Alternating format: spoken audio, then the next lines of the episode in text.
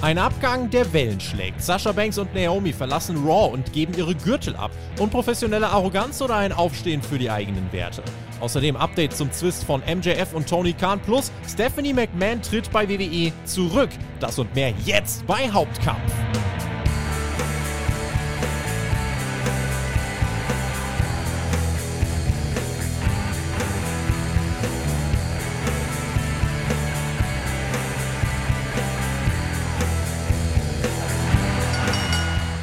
rest Wrestling schläft nie. So oder so ähnlich könnte man vielleicht die Woche zusammenfassen. Es ist einiges passiert und wir nehmen das ja hier erst am Freitag auf. Ja? Also wenn ihr das auf YouTube hört, könnten zum Beispiel schon die Tag Team Titel vereinigt worden sein. Rampage war ja auch noch gut, dass es dafür bei uns die Reviews gibt. Aber die Top-Themen, die wollen wir jetzt besprechen. Bei Hauptkampf, eurem Wrestling Talk vom Spotlight Wrestling Podcast. Mein Name ist Tobias Enke. Ihr habt abgestimmt für eure größten Topics aus den zurückliegenden Tagen. Und die werden wir heute natürlich besprechen. Wir das ist meine Wenigkeit und ich freue mich sehr, ihn wieder an meiner Seite zu haben. Immer sehr angenehm. Wir haben gerade schon gesagt, irgendwie so zweimal im Jahr passt es einfach. Für mich sehr erfreulich, immer sehr informativ und sehr spannend. Der Silent Pflücker, aka Andreas von den Kollegen von WI, ist mit von der Partie. Ich freue mich auf eine coole Ausgabe und sag Moin. Ja, moin. Also herrlich. Wir sind eigentlich gerade dabei, Suche ins Wochenende rüber zu gleiten.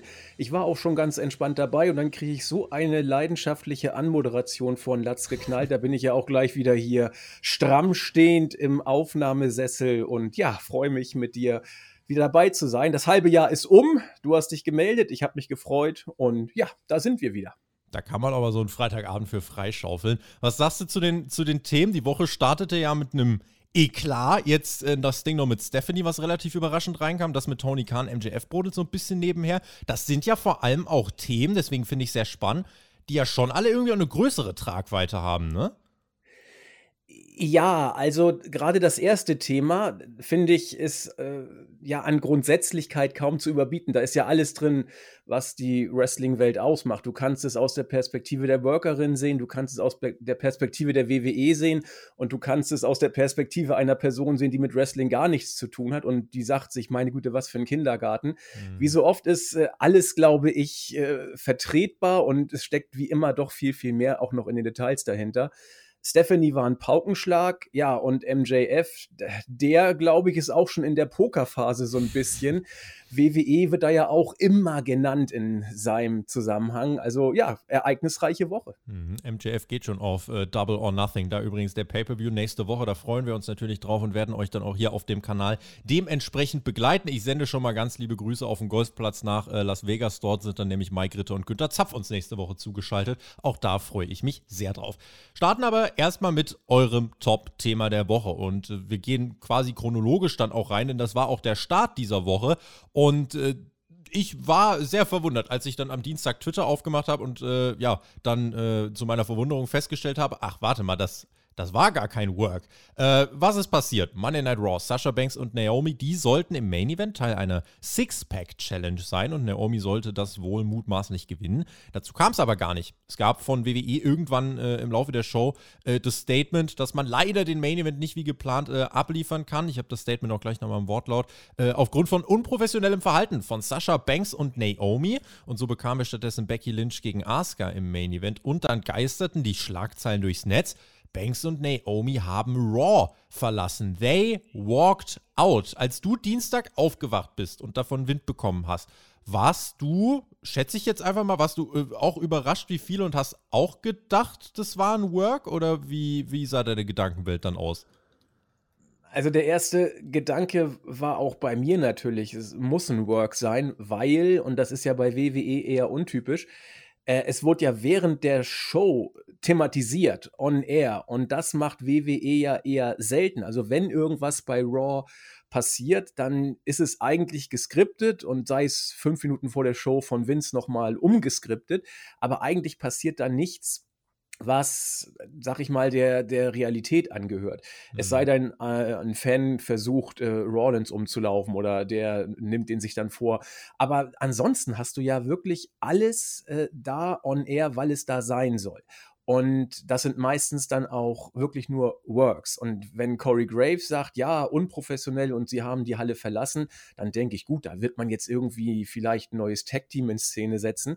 Aber wir wurden ja relativ schnell dann eines Besseren belehrt. Und das finde ich interessant, dass WWE solche internen Zwistigkeiten dann tatsächlich zum Gegenstand der Show macht, was immer man dann wirklich damit ausdrücken möchte, dass man da wirklich einfach den einen Shoot mitgeben möchte ja. oder vielleicht noch was ganz anderes, ist ja noch weitergegangen. Richtig, es ging dann nämlich weiter und das war wirklich das, was ich dann auch sehr verwunderlich fand, wo ich dann auch dachte, ja, warte mal, das ist maximal untypisch eigentlich für äh, die Art und Weise, wie wir WWE äh, kennen. Denn die haben dann ein Statement rausgehauen, was ja, quasi den Tathergang, so kann man es ja dann fast schon nennen, geschildert hat. Äh, und zwar haben sie gesagt, als äh, Sasha Banks und Naomi an der Arena angekommen sind im, äh, am Nachmittag, wurden sie darüber informiert, dass sie im Main Event der Ausgabe von Monday Night Raw stehen werden. Ähm, während der TV-Übertragung sind sie bei äh, John Laurinaitis ins Office gelaufen. Der kümmert sich da um die Talent Relations und hatten ihre Taschen dabei und haben ihre Tag Team Gürtel dabei gehabt und haben die auf den Tisch geknallt und sind gegangen. Der Grund, warum sie das gemacht haben, so steht es im WWE-Statement, ist, sie haben sich nicht genug respektiert gefühlt und äh, sie hatten eigentlich acht Stunden Zeit, um ihr Match zu konstruieren. Das steht dort drin im Wortlaut. And even though they had eight hours to rehearse and construct their match, schreibt der Marktführer in einem öffentlichen Statement. Ähm, Trotz der Tatsache haben sie gesagt, dass sie sich nicht wohlgefühlt haben im Ring äh, und eigentlich haben sie mit ihren Gegnerinnen auch schon mehrere Matches bestritten. Ähm, Sie haben aber die Show verlassen. Monday Night Raw ist eine Skrip äh, geskriptete Live-TV-Show, äh, bei der sich die Charaktere so verhalten sollen, dass sie äh, ja gemessen den Parametern äh, abliefern, wie es in ihren Verträgen steht. Äh, we regret we were unable to deliver as advertised tonight's Main Event. Man zeigte sich sehr bestürzt bei WWE, dass man den Main Event nicht liefern konnte. Also dieses Statement hat ja wirklich so viele Sachen drin, äh, die eigentlich nicht zusammenpassen bei WWE und Außenkommunikation. Nee, so gar nicht. Und du hast es sehr schön gesagt, da sind so viele Sachen drin. Eigentlich müssten wir die wirklich Stück für Stück mal durchgehen. Ähm, hast du was vorbereitet? Sonst würde ich es von hinten tatsächlich aufziehen wollen, die Stage. The stage is yours. Wir machen schön, was war das? Achte Klasse, Interpretation oder so? Äh, ja, genau. los geht's, Pressemeldung. Wir, wir freestylen jetzt mal ein bisschen. Also, was mich am allermeisten, oder nicht am allermeisten, aber am ersten, sag ich mal, oder zunächst am mhm. meisten mhm. äh, umgehauen hat, war tatsächlich äh, der letzte Satz. Es tut uns wirklich sehr leid, dass wir die Show umstrukturieren mussten und den Main Event nicht so äh, liefern können, wie es ursprünglich vorgesehen war. Also wer WWE und äh, deren Verhältnis zur Verbindlichkeit einer angekündigten Card kennt, der weiß, dass das Motto bei WWE ist, die Card ist absolut sekundär. Zumal, am, zumal dieser Main Event ja gar nicht angekündigt war, dieses Six Genau. Ne? Das, das kommt noch dazu, aber selbst wenn er angekündigt gewesen wäre, man muss sich ja nur mal so die Geschichte von WWE und ähm, einer Card oder der Verbindlichkeit einer Card in der Vergangenheit anschauen. Mhm. Vince McMahon ist dafür bekannt, dass er eine Raw-Ausgabe noch teilweise während der Show umschreibt und sich dann hinzustellen und sagen, oh mein Gott, sonst sind wir dafür bekannt, dass die Card ja steht wie in Stein gemeißelt, aber heute mussten wir zum ersten Mal wirklich was ändern. Es tut uns leid, die bösen Worker.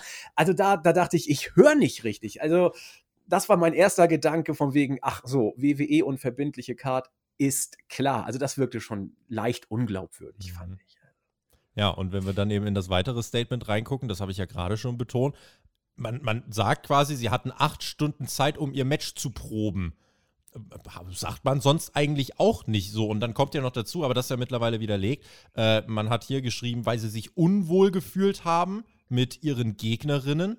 Äh, trotz der Tatsache, dass sie mit denen schon mehrfach im Ring gestanden äh, haben. Das ist mittlerweile eigentlich widerlegt. Also das haben eigentlich alle relevanten äh, Newsportale, Insider bestritten, dass das gar nicht der Fall war. Und es passt auch gar nicht in die Geschichte rein. Aber dennoch, dass WWE das dann sagt, dass sich Sascha Banks und Naomi trotz acht Stunden Matchkonstruktion unwohl gefühlt haben bei der Probe, ist auch, äh, weiß nicht, ob man das schon mal so kommuniziert hat, so deutlich vor allem also mir ist kein Fall bewusst, wo das jemals ähm, öffentlich kommuniziert worden wäre.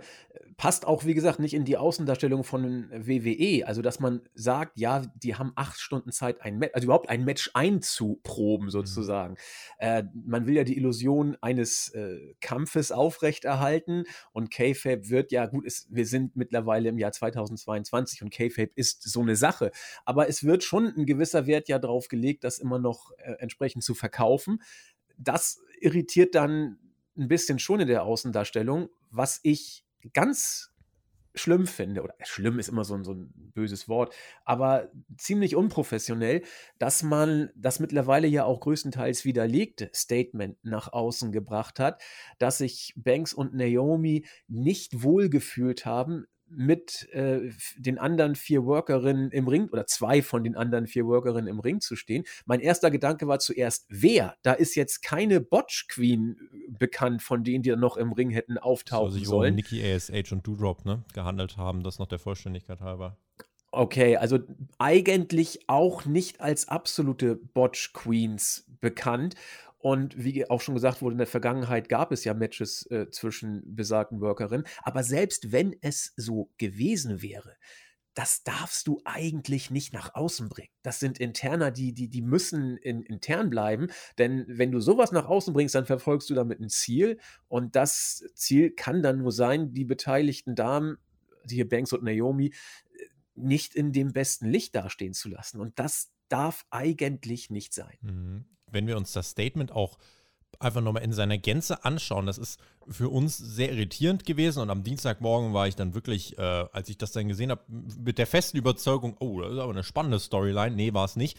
Ähm, wa warum genau legt man das jetzt offen? Ist das von vornherein vielleicht auch schon eine Art Selbstschutz oder, oder geht es da, um was kann es da gehen, wenn man wirklich auf so eine untypische Art und Weise nach außen kommuniziert? Oder ist vielleicht auch einfach nur äh, die Tatsache, dass zum Beispiel ein Nick Khan jetzt immer mehr äh, bei WWE seine Finger im Spiel hat, dass der jetzt eine andere Art der Kommunikation mit äh, ja, ins Unternehmen trägt und sagt, Freunde, wir tragen das jetzt so nach außen, wie wir das hier für richtig halten und äh, ja, hauen mal auf den Putz so ungefähr. Ja, ich glaube tatsächlich, es könnte das letzte sein, was du angesprochen hast dass man bewusst das nach außen trägt, um den Damen zu signalisieren, so passt mal auf, äh, liebe Freundinnen, so geht's nicht. Ihr habt hier einen Vertrag und äh, da steht, ich kenne die Verträge nicht, keiner von uns kennt die WWE-Verträge, aber da wird sowas drinstehen, was ja auch in der Pressemitteilung angeklungen ist. Äh, ihr seid äh, Künstler und äh, sportliche Talente und müsst euren, euren Charakter entsprechend präsentieren und dann müsst ihr das umsetzen, was wir euch im Skript vorgeben. Und wer das nicht macht, der begeht einen Vertragsbruch. Es gibt gewisse und diverse Möglichkeiten, wie man da drauf reagieren kann. Es gibt juristische Wege, ob wir über die nachher noch sprechen wollen, müssen wir mal gucken, was die Zeit sagt. Äh, und es gibt disziplinarische äh, Wege, um sie wieder zur Raison zu rufen. Und das Zeichen, das hier vielleicht nicht nur an die beiden Damen, sondern auch an den Rest des Lockerrooms vielleicht gesendet werden soll, ist, Freunde, diese Kindersachen lassen wir so nicht durchgehen. Wir werden euch dann wirklich öffentlich ein Stück weit bloßstellen und euch der Disziplinlosigkeit bezicht, äh, bezichtigen, um es mal ein bisschen diplomatisch darzustellen. Und äh, dann werdet ihr schon sehen, was ihr davon habt. Interne Maßnahmen behalten wir uns sowieso vor, ja, sei es, dass man da irgendwie sie jetzt ein bisschen aus dem Verkehr zieht oder sie komplett verjobbt. Im Dockhaus sollen sie ja nach allem, was man gehört hat, äh, sowieso schon sitzen. Aber ich glaube wirklich, dass das so einen rein disziplinären Charakter hat. Äh, passt auf, was ihr macht macht, wenn ihr euch mit äh, uns, also mit Vince und der Chefetage anlegt. Äh, wir sind nicht mehr gewillt, das intern zu halten. Wir streuen das nach draußen und das wird für euch vielleicht nicht so gut ausgehen. Hm, das wäre eine Idee. Jetzt lass uns aber direkt da tatsächlich mal darüber reden, äh, was du jetzt gerade schon angeschnitten hast. Äh, wie ist das jetzt? Muss man jetzt wirklich einfach, äh, wenn man sich diese ganze Situation jetzt unter dieser Frage anschaut, sind die einfach für sich selber aufges äh, aufgestanden oder ist das Ganze jetzt wirklich äh, von denen dann einfach ein unprofessioneller Vertragsbruch äh, gewesen? Aus welcher Seite würdest du es sehen? Hat man da einfach jetzt das zu machen, was der Arbeitgeber dir sagt, weil du hast einen Vertrag unterschrieben oder ist das in dem Fall eben dieses von mir besagte Aufstehen ja, für die eigenen Werte und das Eintreten für eine bessere Women's Division? Wo, wo würd, oder wie würdest du es gewichten? Ich finde es sau schwer, hier die richtige Perspektive zu finden. Mein erster Gedanke war, als ich das dann gelesen habe und es sich nach und nach ja herauskristallisierte, was denn nun wirklich dahinter steckte, war mein erster Gedanke, äh, hier verbietet sich eigentlich jede Parteinahme. Denn WWEs Verhalten finde ich ähm, unglücklich, um es mal so zu formulieren, das entsprechend so nach außen zu tragen, äh, ist nicht gut fürs Vertrauensverhältnis, so oder so, von Worker und Company. Aber auch bei Sascha Banks und Naomi tue ich mich ein bisschen schwer, sie jetzt hier als äh, die Helden des Lockerrooms darzustellen. Äh, Pardon, denn man kann sagen, klar, sie haben gesagt, wir lassen uns von WWE jetzt hier äh, nicht mehr als äh, Booking-Schachfiguren hin und her schieben.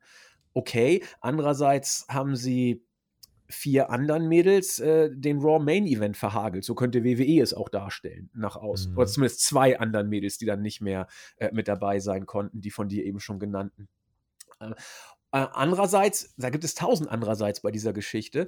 ähm, was, worum geht es denn hier? Es geht hier um die Women's Tag Team Championship. Ich weiß nicht, ob irgendein Titel noch darunter ist, der 24-7 wohl, aber sonst wüsste ich nicht, was bei WWE noch unter dieser Championship ist. Die gibt es seit ein paar Jahren und eigentlich weiß jeder, was dieser Titel bedeutet es passt irgendwie auch nur so halb, finde ich, dass Sascha Banks und Naomi sagen, dieser Titel bekommt nicht den Respekt, den er verdient. Ja, wer bestimmt, welchen Respekt ein Titel verdient? Man kann auch mhm. sagen, guck dir die Intercontinental oder United States Championship an. Die, die, die siechen auch nur vor sich hin und am Ende entscheidet über die Wertigkeit eines Titels der, der entscheidet, wer sie zu tragen hat und das ist Vince McMahon. Mm, deswegen finde ich den Anlass so ein bisschen zweifelhaft, dass man hier jetzt auf die Barrikaden äh, sich stellt. Es wirkt für mich so ein bisschen, also als Held gesprungen oder als Tiger gesprungen und als Bettvorleger gelandet.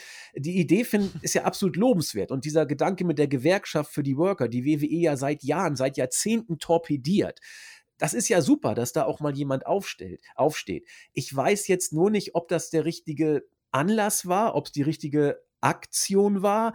Und deswegen wirkt es bestimmt für viele und es fällt mir schwer, Sascha Banks, ich, ich schätze sie unglaublich ähm, und Naomi hier in Schutz zu nehmen, obwohl ich es gerne möchte. Es wirkt so ein bisschen ja, dievenhaftes Gezicke. Mein Gürtel muss besser dargestellt werden, das funktioniert nicht. Buck mich besser, das machst du nicht. Gut, dann gehe ich. Ah, schwierig, finde ich. Mhm. Wie siehst du es denn? Ja, äh, ich habe tatsächlich äh, gleich einen Gedanken äh, zu einem Ausschnitt von Sasha Banks bei äh, dem Stone Cold Podcast. Da hat sie was gesagt, wo ich mir gedacht habe, mhm, check. Aber jetzt bei dieser Aktion hier, für das, was es war, ähm, wenn man sich die Hintergründe einfach mal anguckt, in einem Thread auf Twitter hatten, wurden vermeintliche Details von einem äh, ja, engen Vertrauten äh, von Naomi war es, glaube ich, äh, bekannt gegeben. Ähm, nach dem Titelgewinn sollte es eigentlich für die beiden hoch hinausgehen. Äh, wären over gewesen, hätten ja Merch verkauft und äh, dann wurde ihnen gesagt, dass sie jetzt als nächstes erstmal da sind, um die Champs aufzubauen. Also Banks bei SmackDown gegen Rousey, Naomi bei Raw gegen Bel Air, wie auch das immer zusammengepasst hätte. Und die Tag Team-Titel würden erstmal dann bei Money in the Bank oder so wieder eine, eine Rolle spielen, frühestens. Das soll zu Frust geführt haben, wo man sich jetzt fragen kann, wie over waren die denn jetzt wirklich? Haben sie jetzt gerade wirklich Welten bewegt im Vergleich zu vorher? Ähm, da muss ich sagen, war dieser Title Run jetzt nicht so, also hatte ich jetzt nicht die ganze Zeit das Gefühl, dass hier gerade eine Revolution äh, abgewürgt wird oder so.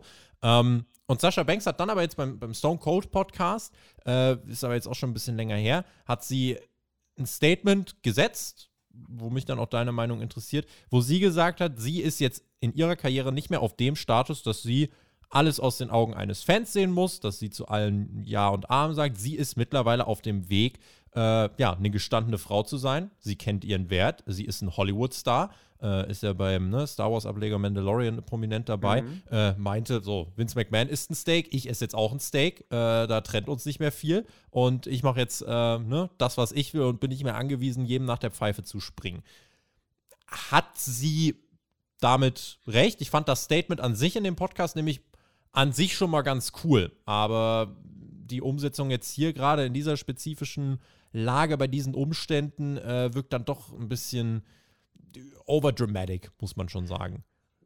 Ja, sehe ich tatsächlich ähnlich, wie du es siehst. Also, ich kann Sascha Banks Statement absolut verstehen. Sie, ich halte sie auch für eine der besten Workerinnen bei WWE, was das Gesamtpaket angeht.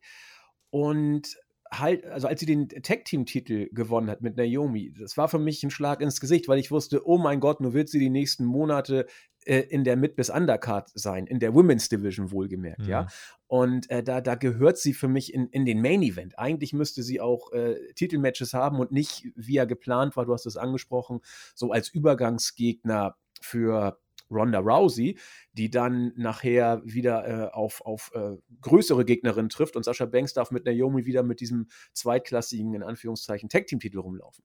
Das äh, sehe ich genau wie Sascha Banks. Ich würde sie viel höher in der Card einschätzen und auch entsprechend einsetzen, aber da, das wird jeder für sich zu beurteilen haben.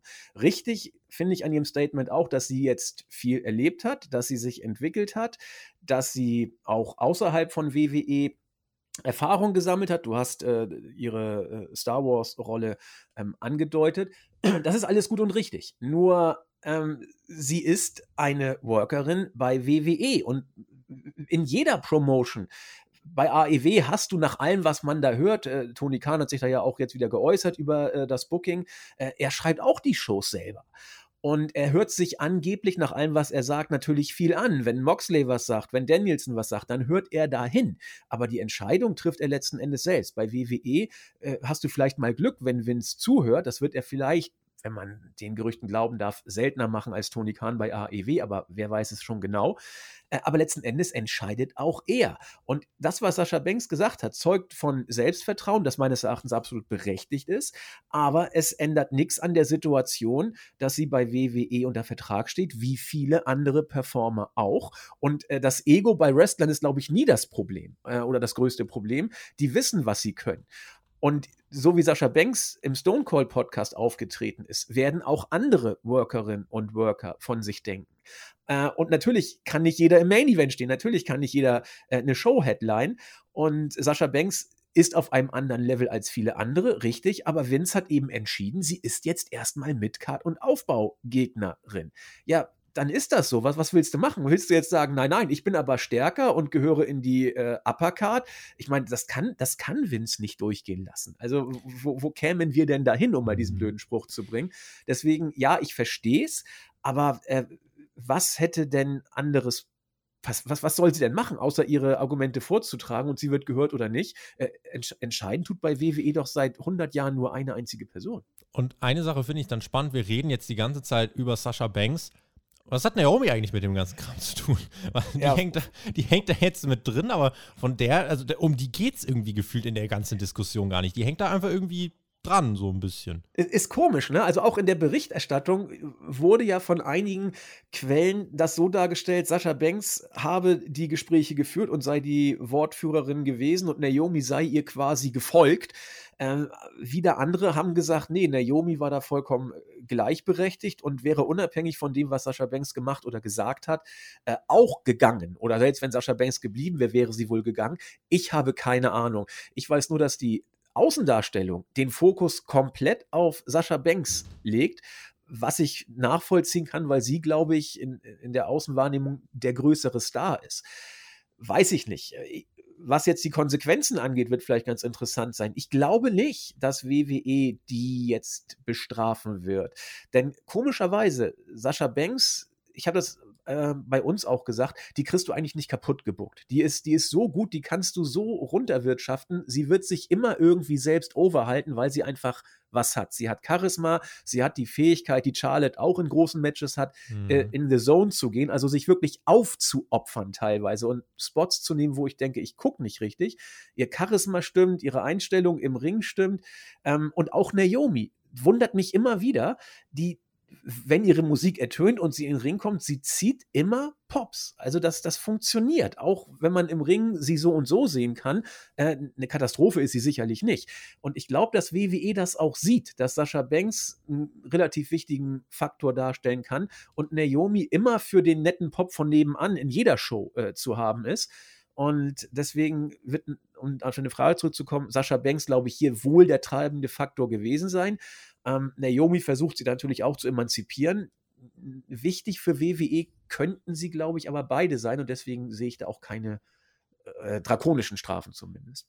Vielleicht das jetzt noch zum Abschluss, weil das werden sich viele fragen. Auch eure Meinung interessiert uns natürlich. Also schreibt uns die gerne in die Kommentare. Es ist ein heißes Thema. Also wenn sich äußern, dann doch sehr gern hier. Äh, Sascha Banks, All Elite Wrestling. Denkbar oder nicht? Sie hat auf jeden Fall ein paar Freunde da, aber das haben andere auch. Manche sind ja gar verheiratet. Liebe Grüße an Charlotte. Ähm, muss man sich da jetzt Gedanken machen? Gerüchteweise, das ist aber ganz weit weg davon bestätigt zu sein, äh, könnte Sascha Banks Vertrag im Laufe des Jahres noch auslaufen. Das glaube ich aber erst, wenn es wirklich äh, irgendwo schwarz auf weiß geschrieben steht.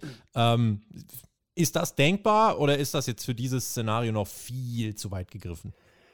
Also, man sagt ja immer sehr schön, wenn es bei WWE dampft, äh, schreibt man sehr schnell AEW. Das ist so ein Reflex, der mittlerweile mhm. ja ein, eingetreten ist.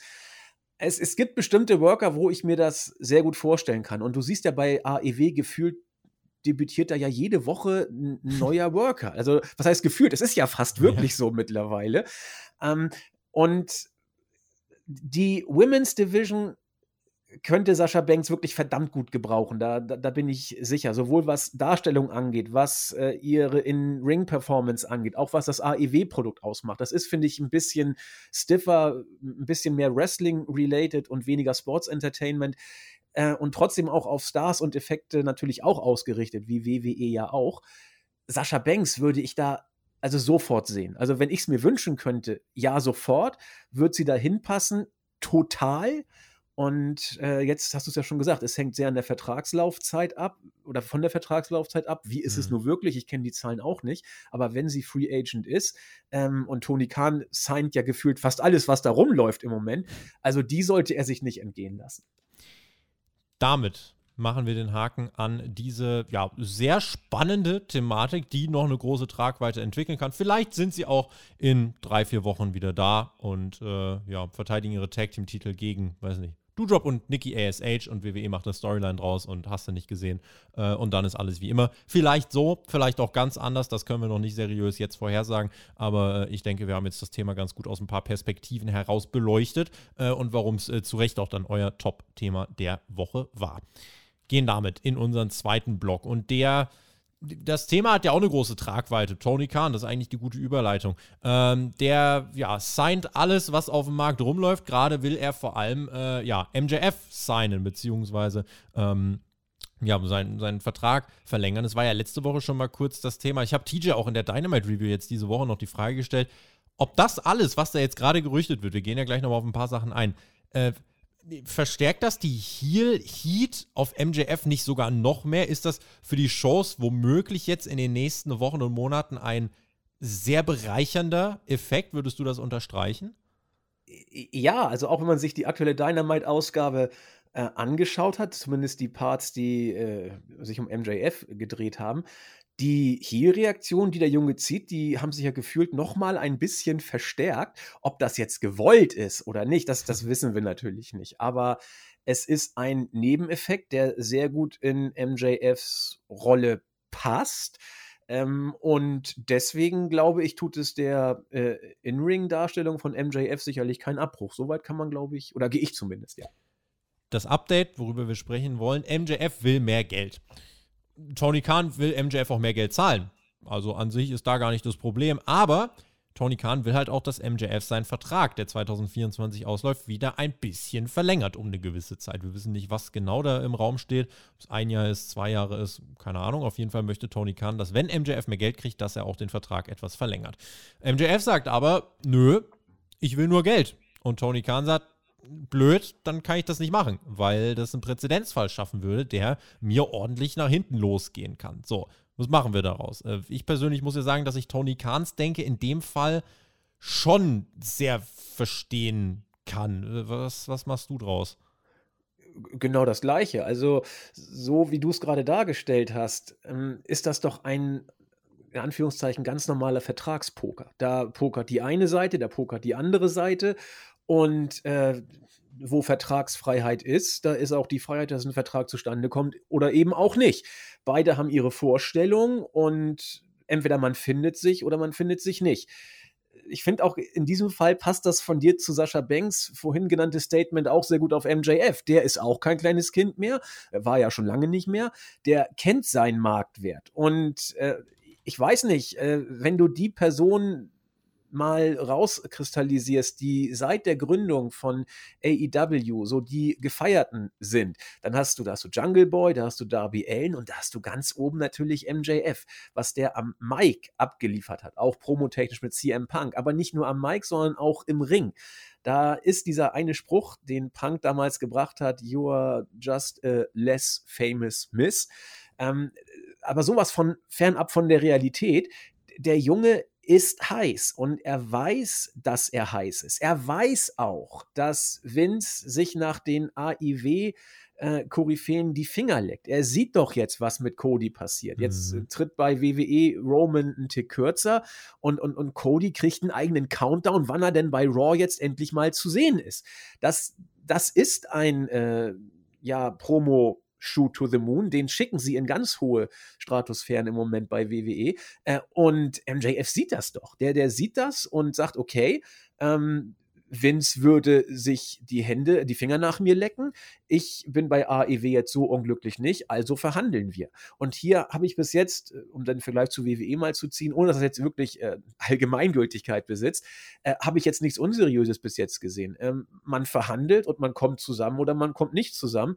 Und äh, mir ist bisher noch nichts von irgendwelchen Unseriositäten oder irgendwelchen ja, Explosionen intern bekannt geworden, dass da ein Tischtuch zerschnitten wäre oder äh, Tony Khan irgendwelche Pressemitteilungen nach außen gebracht hat, MJF has left the building oder so ein Schrott. Ne?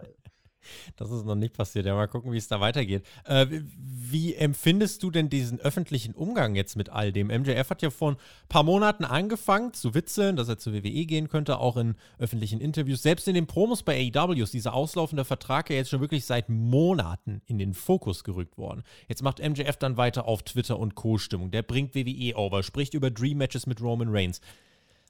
Ist das nicht fast schon ein bisschen zu offensichtlich, als dass da nicht doch noch irgendwas anderes dahinter steckt? Passiert das alles vielleicht weniger außerhalb der Kontrolle von AEW, als wir glauben? Oder sagst du, nee, das ist halt einfach äh, 2022 funktioniert das so? Ich weiß es nicht. Ich weiß es wirklich nicht. Also man, man hat ja bei, das ist ja das Interessante im Moment, seit AEW auf der Bildfläche ist. Äh, ich, ich kenne viele, oder der viele nicht, aber ich habe äh, einige gekannt, die hätten dir auch noch gesagt, ah, das mit Cody Rhodes und AEW ist ein Work, auch als er bei WrestleMania den Entrance gehabt hätte. Ist alles nur ein Work, gleich kehrt er um und geht zu AEW zurück. Also da hat sich ein bisschen was verändert, was, was die Außenwahrnehmung da äh, äh, betrifft und auch was die Wahrnehmung der Fans in Bezug auf das Produkt war, äh, ähm, betrifft. Ich weiß es nicht. Ich weiß nicht, ob ähm, der gute MJF hier ein bisschen stichelt. Ich weiß nicht, ob MJF sagt, ähm, wir haben jetzt 2022 und wenn ich den Druck ein bisschen erhöhen möchte, dann ja, witzel ich eben über die sozialen Medien oder stichel da mal so ein bisschen gegen Tony Khan. Ich habe keine Ahnung. Ich weiß nicht, inwiefern AEW hier die Kontrolle hat. Ich weiß nicht, inwiefern AEW es zähneknirschend geschehen lässt. Und ich weiß auch nicht, inwiefern AEW vielleicht intern sich über Maßnahmen Gedanken macht. Ich finde es nur interessant, weil was macht denn für unsere Internet-Wrestling-Community ähm, das Wrestling so spannend? Die Tatsache, dass man so herrlich drüber philosophieren kann. Und keiner von uns weiß hier irgendwas. Wir lesen nur irgendwie einen neuen interessanten Tweet zum Frühstück von MJF oder was, wer bei Raw mal wieder die Bühne verlassen hat oder solche Geschichten und man kann herrlich drüber philosophieren. Also, um deine An Frage zu beantworten, hm. ich habe keine Ahnung. Es kann natürlich in ein interessantes Setting führen, ne? So zu so einem ja, ultimativen Finale 2024. Irgendwie eine große Storyline, die bei AEW kulminiert, an dessen Ende MJF schön äh, längst schon unterschrieben hat und in diesem Punction-Szenario aller 2011 zum absoluten Topstar aufsteigt. Würdest du es ausschließen? Nee, oder? Also das wäre schon, das wäre schon, das wäre schon ein Coup, so müsste man das ja beschreiben. Ja, vor allem bei MJF, das ist ja auch das Tolle am Wrestling. Ich bringe gerade mal irgendwie Wrestling over heute. Das Tolle an MJF, äh, generell, wie es beim Wrestling im Moment immer mehr wird, du weißt ja nicht, wo, die Grenzen sind ja fließend. Wo hört Wrestling auf und wo fängt die Realität an? Und MJF spielt mit diesen Grenzen so großartig. Jericho kann das auch ganz gut, aber MJF zieht da an ihm vorbei, finde ich. Und ich, ich würde es cool finden, ganz ehrlich, wenn dann nachher irgendwie, jetzt kommt es zum finalen Zwist und dann kommen Tony Khan und MJF da Arm in Arm raus und sagen, haha, uh, it was me all along oder solche Geschichten. Keine Ahnung. Ich finde es einfach nur unglaublich spannend. das wird eine Sache sein. Ich glaube, über die haben wir über Hauptkampf nicht das letzte Mal geredet. Äh, es kann ein Masterplan sein, aber wie lange haben wir das auch bei Cody gedacht? Es kann aber auch wirklich einfach so sein, dass MJF ja, in ein paar Jahren, äh, ja, zwei dann, um genau zu sein, äh, bei WWE auftritt. Das wäre auch krass. Da sagen jetzt auch viele, ah, pf, das kann doch gar nicht sein, die würden den komplett äh, gegen die Wand fahren. Naja, haben viele jetzt bei Corey auch gesagt. Äh, bei MJF ist nochmal eine andere Sache, weil er im Vergleich zu den anderen, zu einem Miss äh, und auch zu den anderen äh, Topstars, keine Körpergröße hat und jetzt auch nicht krasser Muskeltyp ist oder irgendwas dergleichen, aber ich sag mal so, WWE hat jetzt ein Statement rausgehauen, wo sie uns gesagt haben, äh, dass sie das alles konstruiert haben und das alles gar nicht echt ist. Wer weiß, was in den nächsten zwei Jahren noch passiert. Vielleicht sagen sie dann irgendwann, Superstars müssen gar nicht äh, ja, zwei Meter groß und, und 150 Kilo sein. Mal gucken, äh, wird, wird uns weiter begleiten. ähm, ja, und deswegen äh, auch da eure Meinung äh, ist weiterhin gefragt. Wir werden das alle weiter beobachten gehen damit weiter in unseren dritten Block, bleiben bei WWE und gehen zu der Meldung, die ja dann tatsächlich am Donnerstagabend äh, sehr aus dem Nichts kam. Äh, Stephanie McMahon hat ein äh, Statement rausgehauen, also die Tochter von Firmenchef Vince McMahon, die als Chief Brand Officer, CBO, aktiv ist, dass sie erst einmal vom Unternehmen und den meisten ihrer Aufgaben zurücktreten wird. Sie hat ein Statement dazu auf Twitter gepostet und dort heißt es, ab morgen lasse ich äh, mich aus meinem Großteil meiner Verantwortlichkeiten bei WWE freistellen. WWE ist für mich äh, ein großes äh, lebenslanges Vermächtnis. Ich freue mich auf die Rückkehr in die Firma, äh, die ich so sehr mag. Äh, nun nehme ich mir aber eine Zeit, um mich auf meine Familie zu fokussieren soll auch äh, für den Großteil der Mitarbeiter sehr überraschend gekommen sein. Und jetzt stellt sich die Frage nach den Hintergründen. Was kommt deiner Meinung nach in Frage? Wir haben heute im Laufe des Freitags noch ein Update bekommen. Ähm, aber welche Gedanken hattest du zu diesem ja, überraschenden Rückzug äh, dann als erstes mit äh, im Kopf? Als kompletten Rücktritt würde ich es zum Beispiel jetzt erstmal noch nicht bezeichnen. Nein, nein, ich auch nicht. Aber als ich es zuerst äh, gelesen habe, hatte ich echt Angst gekriegt, denn Stephanie heißt ja nun mit Nachnamen nicht von ungefähr McMahon. Und McMahons sind ja nur knallharte Geschäftsleute. Ich glaube auch, dass Vince ähm, in seinem Büro sterben wird. Also der wird, der wird da nicht retiren oder sowas. Der wird durcharbeiten bis zum Ende. Und deswegen war ich etwas ja überrascht und auch ein bisschen ängstlich, als Steph dieses Statement rausgehauen hat. Mein erster Gedanke war, okay, entweder wirklich Family und sie will jetzt mal so, so eine Art Sabbatical, wie lange auch immer das gehen mag, einlegen. Aber ich habe irgendwie gedacht, oh mein Gott, das klingt irgendwie nicht so gut. Und ich dachte zuerst Krankheit, Hunter, Herzinfarkt, wissen wir ja, klar, es heißt, er ist wieder gesund. Aber weiß man, ob dann irgendwelche Nachwirkungen kommen? Er hat ja bei Mania auch im großartigen Segment seine, seine Stiefel im, in den Ring gelegt. Weiß man, was da genau los ist. Da hatte ich ein bisschen Angst gehabt. Jetzt hast du schon angesprochen, es gab ein neues Statement, wo nochmal nachdrücklich gesagt wurde, dass das Ganze ja nun zu 100% Stephs Entscheidung sei und auch darauf hingewiesen wurde, dass Hunter ja komplett gesund ist. Und immer, wenn auf die Gesundheit eines Menschen besonders hingewiesen wird, kriege ich Angst. Deswegen hoffe ich, dass sie wirklich Family Time will mhm. und dass es damit dann auch hoffentlich sein Bewenden hat.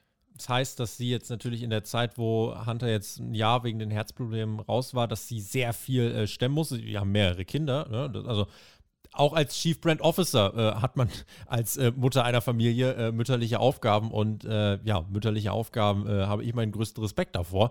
Und sie hat das alles gestemmt. Äh, Papa Paul hat quasi gefehlt und äh, da hat sie eine ganze Menge stemmen müssen. Und jetzt heißt es, dass sie sich quasi deswegen erstmal wieder ein bisschen zurücknehmen will. Während Triple H selber, und das finde ich spannend, der war äh, im Laufe des Donnerstags, gab es ein Meeting. Äh, auch mit den größten Shareholdern von WWE. Da wurde auch bekannt gegeben bereits, dass Stephanie ähm, die Company erstmal jetzt oder dass sie erstmal von ihren Sachen so weit zurücktreten wird, bis auf weiteres. Äh, während Triple H jetzt so weit wieder voll einsteigt der steigt jetzt soweit wieder ein und äh, kümmert sich vor allem um dieses äh, NIL-Programm, äh, wo natürlich jetzt die ganzen Nachwuchsathleten gescoutet werden sollen, ausgebildet werden sollen und so weiter. Das fand ich dann tatsächlich spannend, dass man irgendwie jetzt einerseits Hunter äh, kommt jetzt wieder und steigt voll ein und Stephanie äh, steigt jetzt aus. Das, ja, weiß nicht. Also ich hätte gedacht, äh, dass sie dann irgendwie beide sich jetzt nochmal Zeit für die Familie nehmen. Ähm, ist natürlich jetzt auch viel, viel Spekulation dabei. Gerade bei WrestleMania fand ich halt, sah Triple H eigentlich an sich wieder ganz gut aus. Das äh, ja. alles so ein bisschen verwirrend, die Lage, ne? Habe ich aber auch gedacht. Ich dachte auch, okay, man hat von Hunter auch nicht viel gehört oder gesehen in, in dem Zeitraum, wo er aufgrund der gesundheitlichen Probleme dann ausfiel. Und als er dann in den Ring kam, dachte ich, boah, Bombe sieht er aus. Also mhm. richtig, richtig gut. Und ich finde es genau wie du interessant. Steph hat ja alles gewuppt nach dem, was man gehört hat. Und jetzt ist Hunter wieder da und die machen jetzt ein Bäumchen wechselig. Hunter geht voll rein wieder in die Business-Geschichte und Steph dafür jetzt komplett raus. Es ist ja, wie du sagtest, absolut nachvollziehbar, ähm, dass sie jetzt sagt, okay, komm, das war wirklich jetzt ein bisschen viel das letzte Jahr und nur erstmal Akkus aufladen und Familie, aber eben ohne Hunter, der jetzt eben ihren Part übernimmt, die werden sich da was dabei gedacht haben, klar, ne? Also ist ja, ist ja logisch. Nur, ich weiß nicht, ob du die WWE-Doku kennst, da wurde auch mal ein Tag äh, aus dem Arbeitsleben von äh, Steph und Hunter mal gezeigt. Das ist aber kein 50-Stunden-Job äh, pro Woche. Das ist, ist ja. Das, 25 Stunden am Tag eher. So. Genau, die haben ja gar keine Zeit. Also gut, Hunter wird das Workout jetzt vielleicht ein bisschen runterschieben, denke ich mal. Auch die Ernährung vielleicht umstellen, ich weiß es nicht. Aber da wird ein bisschen mehr Zeit übrig bleiben. Und Hunter, ich weiß nicht, ist er schon 50? Wenn nicht, doch, er müsste eigentlich, müsste er drüber sein, sogar schon, glaube ich. Und Steph 45, ich weiß nicht, vielleicht kommt man da auch irgendwann zum Überlegen, wir wollen jetzt das Leben von einer anderen Perspektive betrachten. Ich habe keine Ahnung. Abwarten. 52 Jahre ist Hunter. Ich, ich hoffe einfach, dass, dass es einfach nur Family Time ist, ja. Ja. Deswegen äh, da auch an Stephanie, dass sie das äh, auch jetzt klar als Priorität setzt, äh, finde ich gut und das hat man, denke ich, auch zu respektieren, egal was jetzt die Hintergründe sind. Wir wollen da jetzt auch gar nicht ganz tief reinstochern und äh, irgendwelche Szenarien konstruieren, sondern sehen es einfach mal als das, was es ist. Ein bisschen äh, ja, irritierend und äh, vor allem überraschend kam es für uns, aber wenn man sich dann einfach anschaut, Stephanie hat von sich aus die Entscheidung getroffen, dass sie jetzt eben ja, sich dann ein wenig Off-Time nehmen möchte, weil das letzte Jahr wahrscheinlich dann wirklich sehr turbulent war und äh, dann wünschen wir natürlich alles erdenklich Gute für ihre Zukunft, für ihre Familie und für ihr Umfeld. Und ja, mal gucken, in welchem Umfang wir dann jetzt Triple H überhaupt wieder sehen werden. Inwiefern, also er übernimmt äh, jetzt wieder seine Vollzeitaufgaben. Kann ja auch sein, dass äh, diese Vollzeitaufgaben immer noch in einem Rahmen sind, der angepasst ist für jemanden, der gerade von einer Herzkrankheit kommt.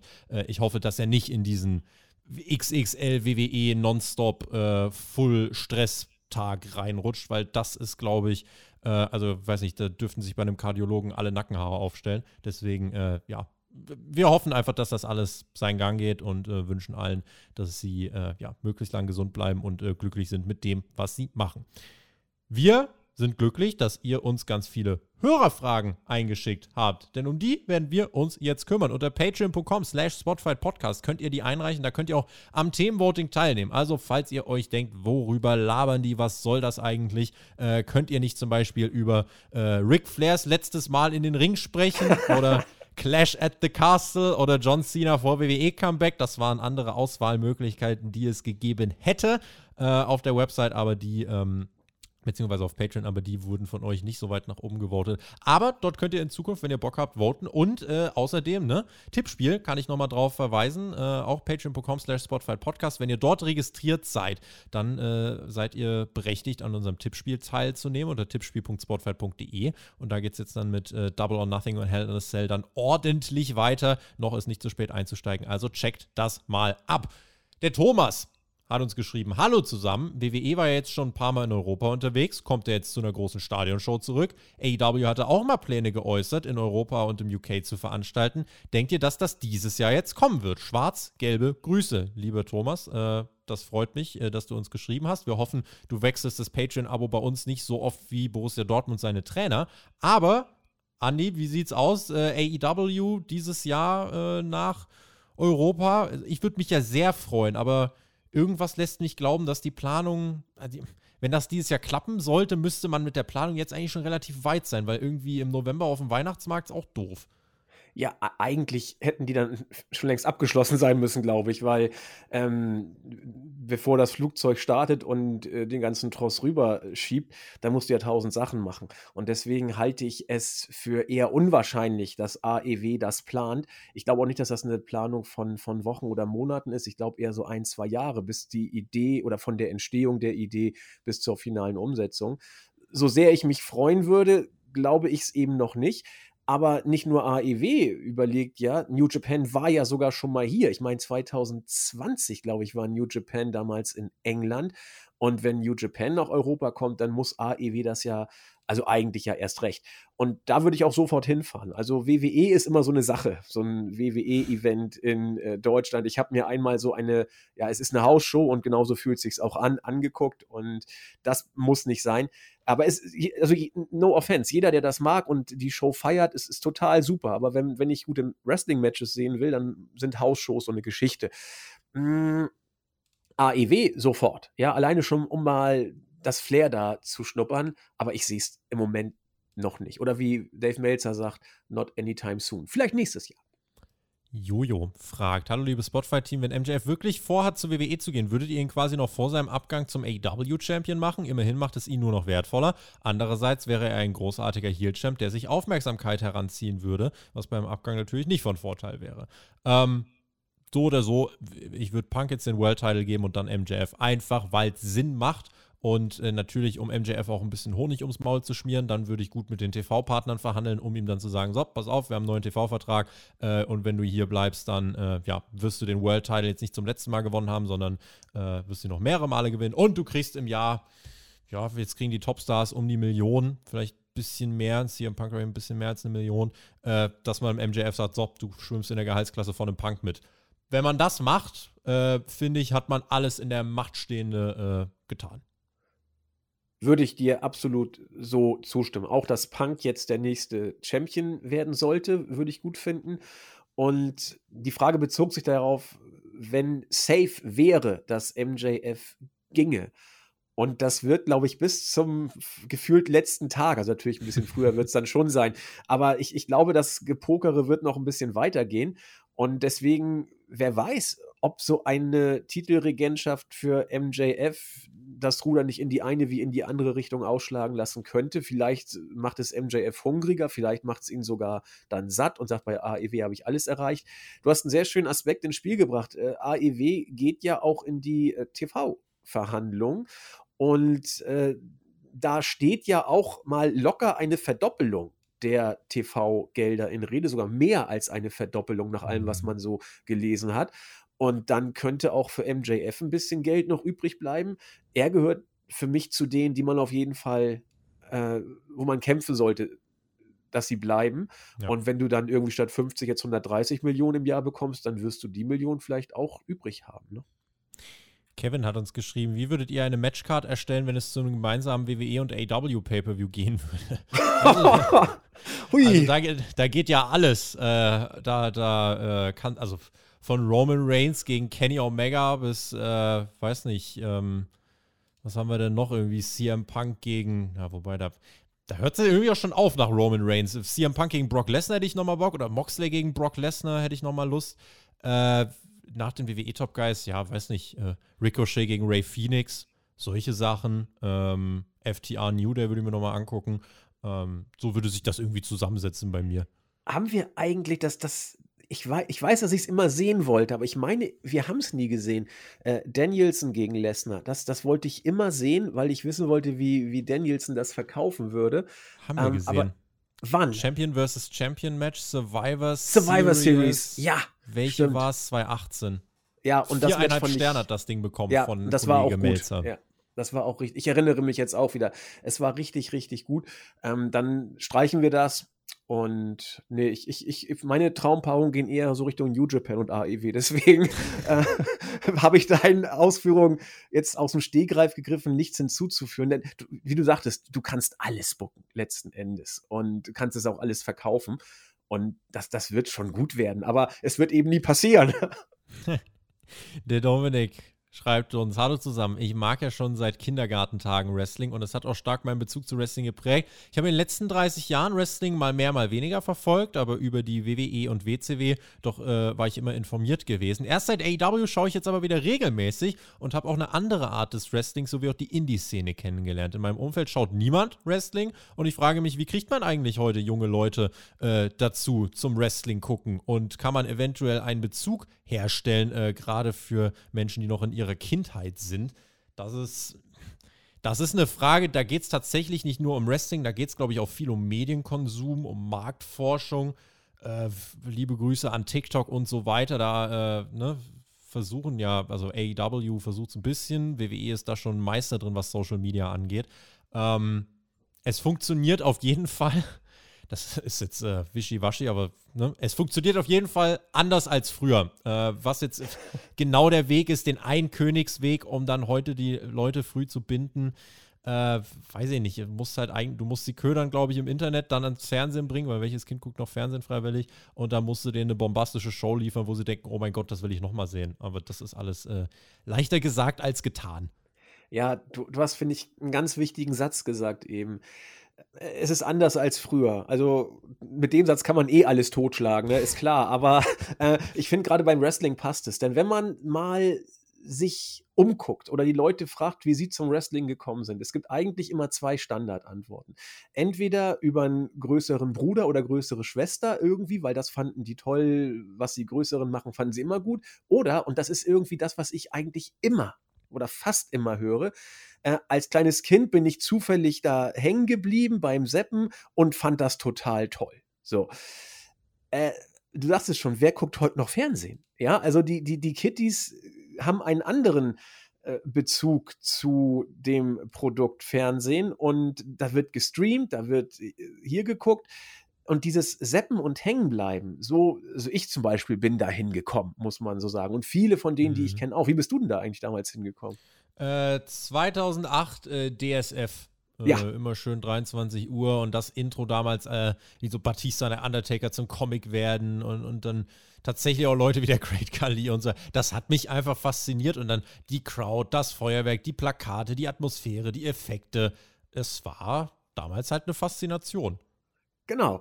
Und das finden äh, Kittys eben cool oder fanden sie cool. Ich weiß nicht, wie das heute funktionieren soll. Also, äh, es ist ja auch ganz interessant, du hast ja gesagt, Marktforschung. Guck dir doch mal, oder das wird ja bei euch auch, glaube ich, häufig genug behandelt, bei uns ja auch, gerade wenn Jens dabei ist, glaube ich, mhm. das Durchschnittsalter des WWE-Fans da, da kippt man aus den Latschen. Wie, wie alt die, sind wir bei 60 mittlerweile? Ich habe keine Ahnung, aber irgendwo da sind wir. In den 50ern auf jeden Fall ja, ist der Durchschnitts-WWE-Fan. Das ist, das ist ja Fakt. Ähm, klar, die haben es alle damals über Fernsehen geguckt und äh, sind eben rausgewachsen. Wo sind die jungen WWE-Zuschauer? AEW hat eine jüngere Fanbase, ein bisschen oder auch deutlich jünger, muss man schon sagen. Ähm, aber auch AEW wird gucken müssen, wie man die jungen Fans kriegt. Und du hast es auch, finde ich, sehr schön gesagt. Den Königsweg, den, den kennt weder Tobi noch kennt ihn ich. Und da wird jetzt viel ausprobiert werden. Äh, Fakt ist, übers Seppen und Hängenbleiben wird es im Zweifel nicht mehr gehen. Und da muss ich Wrestling ein Stück weit neu erfinden. Wenn ich wüsste, wie, würde ich mal nach Stamford schreiben und mir einen Millionenvertrag geben lassen. Hm. Aber wir wissen es leider auch nicht und deswegen machen wir Podcasts und beantworten die Fragen. Zu anderem äh, zum Beispiel auch die von äh, Marzipano. Er hat geschrieben, ich verfolge AW seit Beginn, habe alle Dynamite und äh, Rampage-Ausgaben geschaut. Mir fehlen bei den Damen die großen Auseinandersetzungen. Glaubt ihr auch, dass die Abstinenz von Kenny Omega da etwas zu tun hat? Schließlich galt er ja ein bisschen als der Kopf hinter der Damen-Division. Ihr macht das toll, macht bitte weiter so, liebe Grüße. Dankeschön, Marzipano. Ähm, ja, Kenny Omega hat in den Anfangstagen, war ja viel mit der Women's Division äh, zugange. Da war ja auch die Aufgabenteilung bei AEW noch ein bisschen anders. Tatsächlich habe ich erst so in Erinnerung, als er das gemacht hat, war das alles noch äh, öffentlich mehr in der Kritik stehend. Äh, jetzt, seitdem Tony Khan alles ein bisschen mehr über seinen Tisch macht, ist es besser geworden, auf jeden Fall. Jetzt gerade haben wir wieder eine Phase, wo ich häufiger Zähne knirsche als aus dem Sessel springe, voller Euphorie, aber ja, weiß nicht, äh, zumindest Tony Khan kann jede Form von Unterstützung gerade gut tun, weil der äh, hat bald einen McMansion-Tag, muss er eigentlich schon haben. Ähm, ja, aber Kenny Omega wird jetzt nicht der Schlüssel zum Erfolg oder, oder der, äh, ja, der, der Meistermacher bei den Frauen sein. Ich glaube, da brauchst du bei AW gerade irgendwie noch ein paar andere äh, Aspekte. Aber es könnte an sich sicher schon ein bisschen was damit zu tun haben, ja. Bestimmt. Also Kenny Omega ist auch für mich nicht der Heilsbringer oder Messias der, der Damen-Division. Das glaube ich auch nicht. Ein Faktor wird er definitiv gewesen sein und wohl auch künftig wieder werden können. Aber ich glaube, bei der Damen-Division bei AEW, da muss man sich grundsätzlich Gedanken machen. Da ist viel Potenzial. Das, das muss man sagen. Aber ein, zwei Namen ein bisschen an der Inszenierung feilen. Nicht umsonst haben wir vorhin auch Sascha Banks da ins Gespräch gebracht. Da sind ein paar Namen oder Star-Charaktere, die der Damen-Division von AEW ganz gut tun. Dann müsste man sich auch noch mal vielleicht die Inszenierung ein bisschen überdenken, denn der Fokus liegt bei AEW eindeutig auf dem äh, Männerprodukt. Das ist auch nichts Verwerfliches, ist ja auch völlig okay. Aber ich glaube, dass bei AEW von der Damen-Division das Potenzial jedenfalls noch nicht ausgeschöpft ist. Da geht noch richtig mehr. Absolut. Die Frage ist nur, wie man es macht. Entschuldigung? Ja, absolut. Also äh, volle Zustimmung da von mir. Also da ist tatsächlich jetzt äh, im Moment einfach so ein bisschen, aber nicht nur bei, bei den Damen, also generell ich würde sagen, mit Ausnahme von Jade Cargill ist irgendwie bei allen Champions relativ die Luft raus, aus welchem ja. Grund auch immer. Äh, und das ist auch eine Sache, die wir in den Dynamite Reviews gerade relativ oft kritisieren. Bloodborne hat noch die Frage gestellt, auch hier mit dem Hintergrund, Kenny Omega scheint vor der Rückkehr hinter die Kulissen zu stehen. Glaubt ihr, das beeinflusst das Booking? Wir haben das ja jetzt schon äh, ne, ein bisschen besprochen. Das wird jetzt äh, nicht so sein, dass Kenny Omega wiederkommt und auf einmal ist das Booking äh, komplett anders.